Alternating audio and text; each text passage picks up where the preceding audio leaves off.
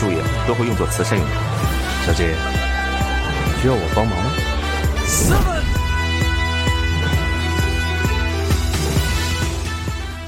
朋友和富一代吃饭，拉我作陪。虽然我认为和富二代吃饭更让人欢喜，但先和富二代的爹共进晚餐，也不失为走进梦想的一种途径。富一代是一个赌博爱好者，比起赌神和赌鬼，我认为这样的称呼比较客观，因为大多数热爱赌博且没有破产的人都自认是。赌神，在赌博的心理战术中获胜，比拉到一笔风头更让他们自豪。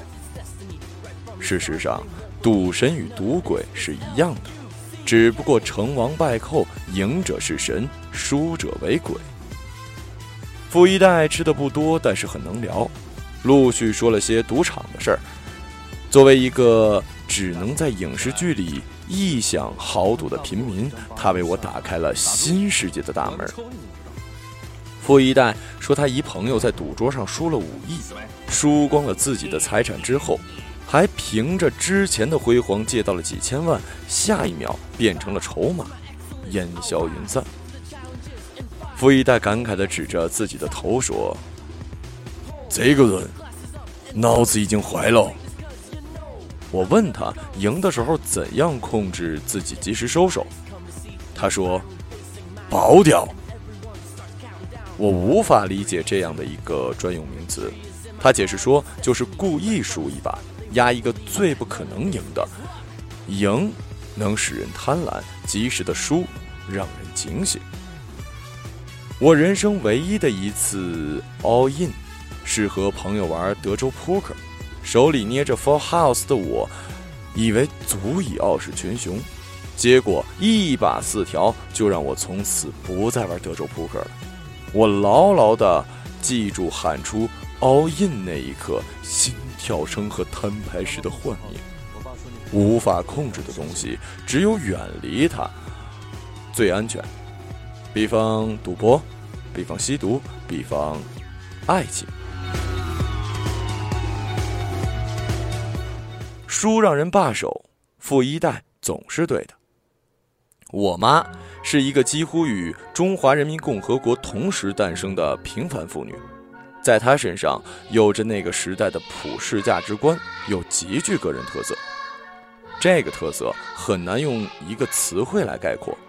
她从不惧怕看恐怖片她可以一边打着毛衣，一边淡定地看鬼片同时对我脆弱的心灵表示蔑视。他敢于冲撞任何直属领导、国企干部，只要他认为他是对的。他受不得委屈，也欠不得别人。他是我认识的神经最坚韧、性格最刚烈的人，没有之一。总之，我妈这样的性格，绝对是一个痛恨赌博和赌博这回事永无交集可能的中华妇女。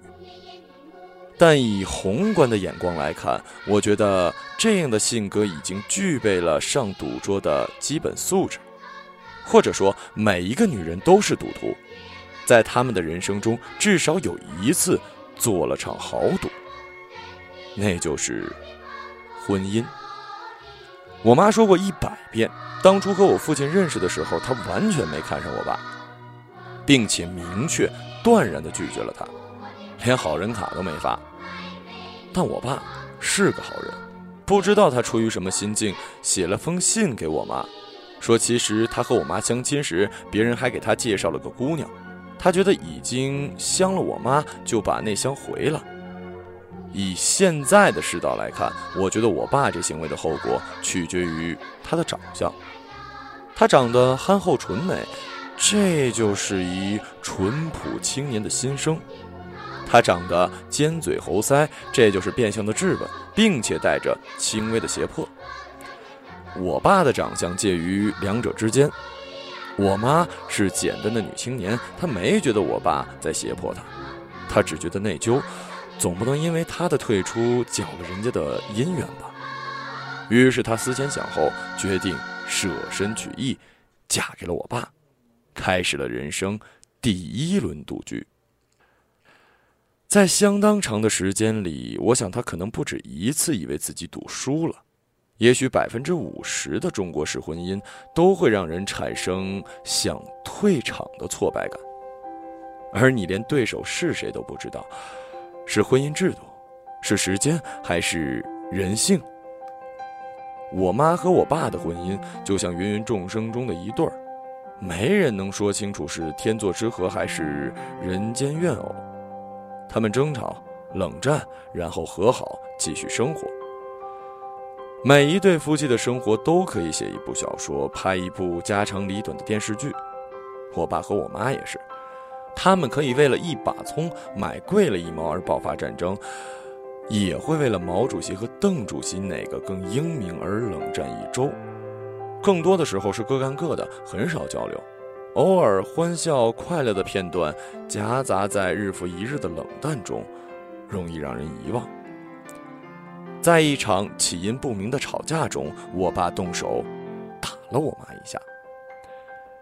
那个冬天的夜晚，我妈去黄浦江上走了一圈，我爸只穿着棉毛裤出去找，没找着，回来了，我妈也回来了。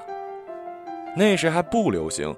动手一时，禽兽一世的人生预言。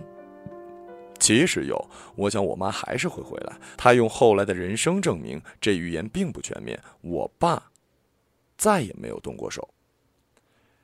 一九八九年的某天，那天我爸正在改革开放的前沿，广州出着人生最难的废柴，我妈则从医院得知他患上了癌症。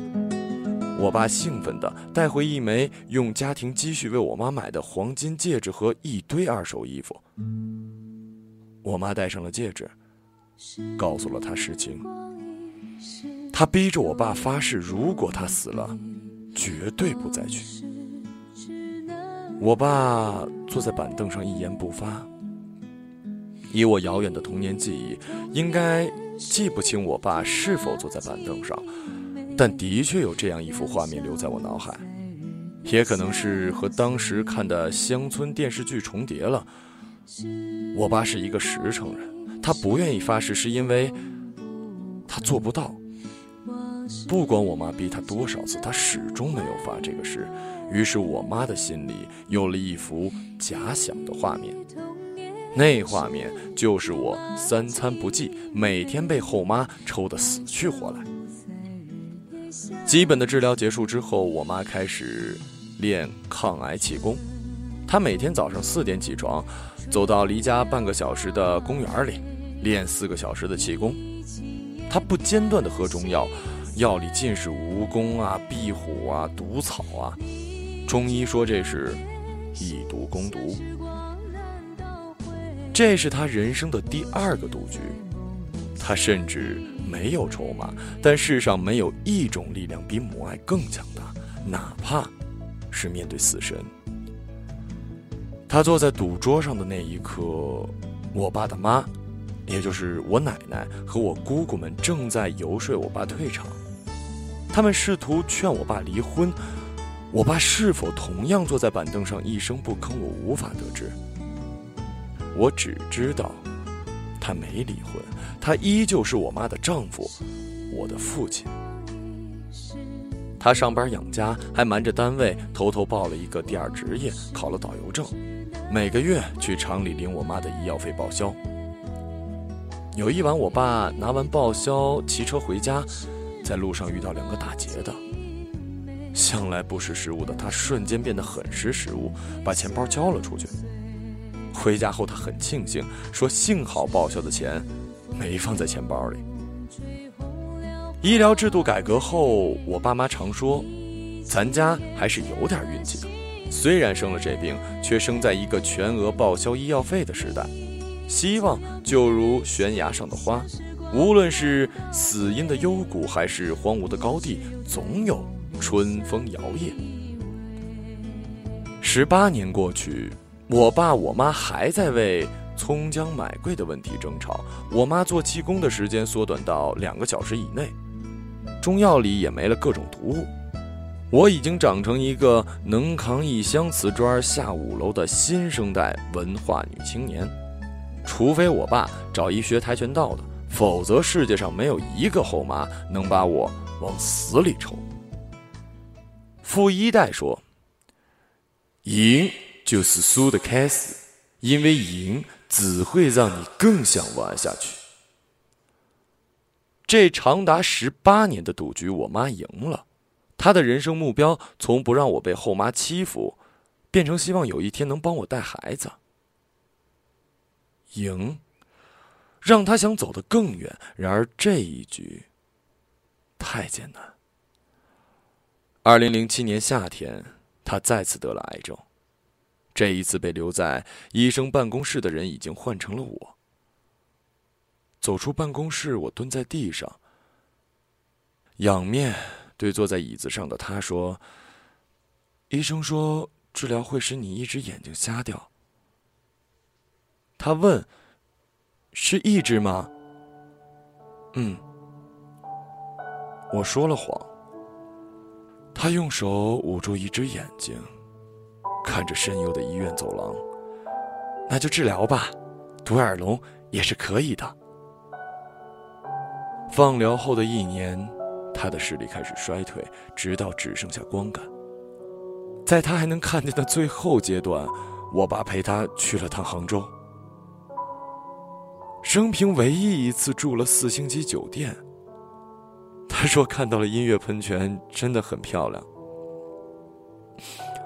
坚强有时候不是件好事儿，因为生活总是在试探你的底线，除了视力。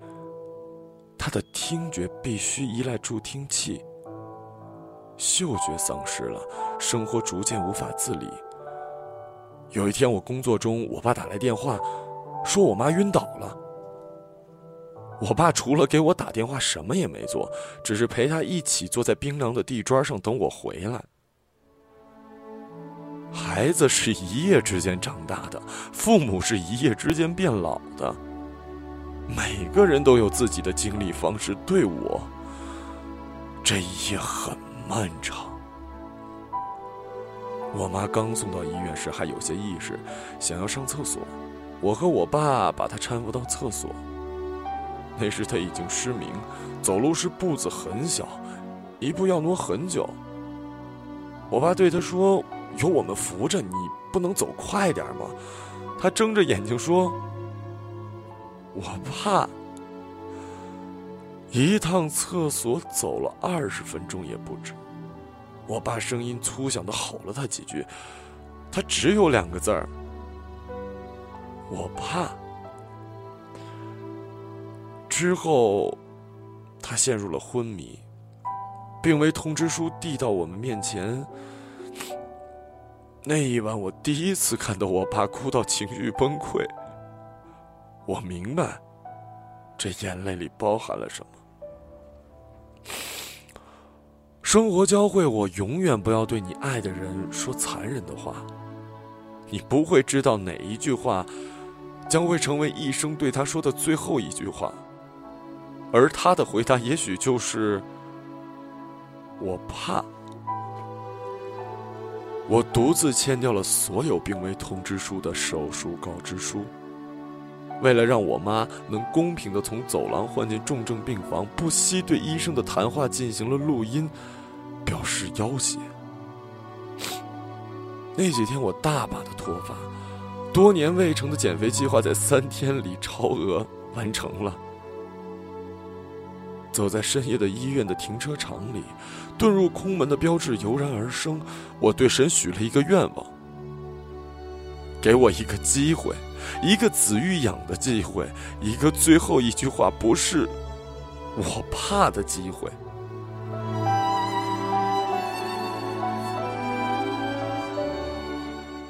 我妈出院的第二周，我在教堂受洗。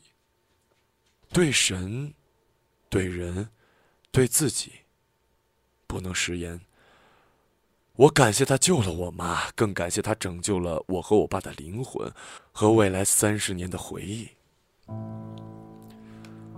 这一次赌博，我妈已全然没了斗志，我孔武有力，使她失去了单挑假想敌的信念。她说：“不该救我，我已经没用了。幸好他看不到我听这句话时泪奔的眼泪。他神志清醒后，我向他抱怨，说我爸在他生病期间是如何的懦弱、没有担当，把所有可能承担后果的责任都推给了我。他摇了摇头说：“他不是没有责任感，他是心太软，大事上做不了决定，他是愿意做的，打打小工、跑跑腿这些他可以。”大事他不是不想做，只是不敢。不要怪他。这么多年，我妈是一个入世者，我爸是一个理想主义者，他们有着截然不同的家庭出身和教育背景，从来没有意见统一过。我一直觉得我妈不了解我爸，有时我与我爸谈历史与诗歌，他嗤之以鼻。初中文化的他常说。早知道你爸后来会考上大学，我是不会嫁给他的。他们不是克服万难相爱的恋人，他们只是一场为了年龄渐长而结合的相亲婚姻。然而那一刻，我明白，这世界上最了解我爸的人是我妈。这场病使我妈再也没有站起来过。我家请了保姆，但我爸没有让保姆陪我妈，他依然睡在床的另一半，每晚起来两三次为她垫尿盆儿。他温柔地对她说每一句话，他们之间有了独特的约定暗号。他经常笑呵呵地拉着我妈的手说：“有数，有数。”这不是一句好笑的话，但总能让我妈笑开。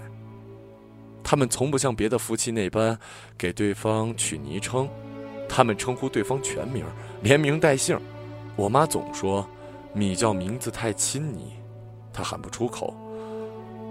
在她人生的尾声，却改口已经叫了三十年的全名。她喊我爸老公，虽然她的眼睛已经看不见他了。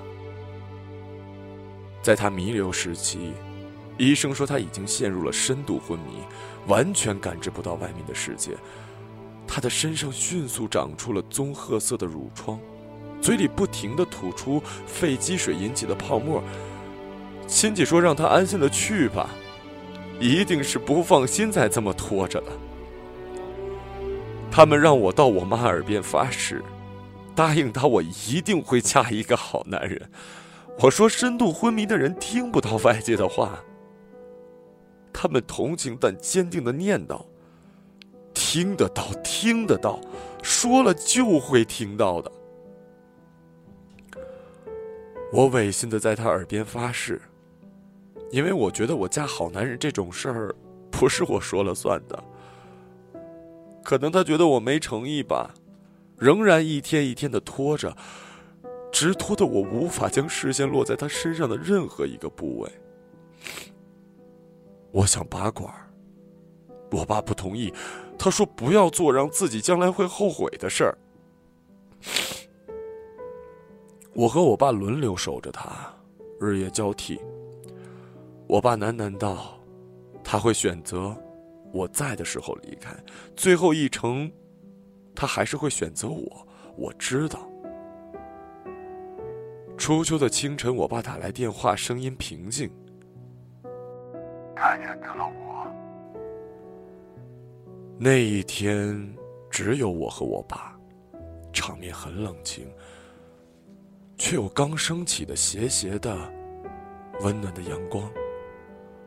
我模糊的想到了计划生育制度，也许将来很多独生子女都会经历我现在经历的。我开车，随着殡葬车一路送行。这是我上班的路，同平时一样，车流如潮，川流不息。同平时一样，跨越大桥，黄浦江水在桥底流淌。我跟随那辆黑色的车，跟随我的母亲，以及仍然陪伴在他身边的父亲。我曾经不止一次的和他们对峙，我说我永远不要步你们的后尘，婚姻里不能没有爱情。然而这一程，又有多少相爱的人能够像这样走到最后？殡仪馆的人关照我们不要从原路返回，去火葬场都有不成文的规矩，不走回头路。我和我爸没交流，沿着来的路往回开，熟悉的路，从终点又回到起点。光阴在车窗外退格。我妈清醒时说的最后一段话是她的一个梦。她说她做了一个梦，梦到住在地下，有很大的房子。后来我爸来了，和他在一起，他很幸福，还有让我爸找一个身体健康的好女人，好好过。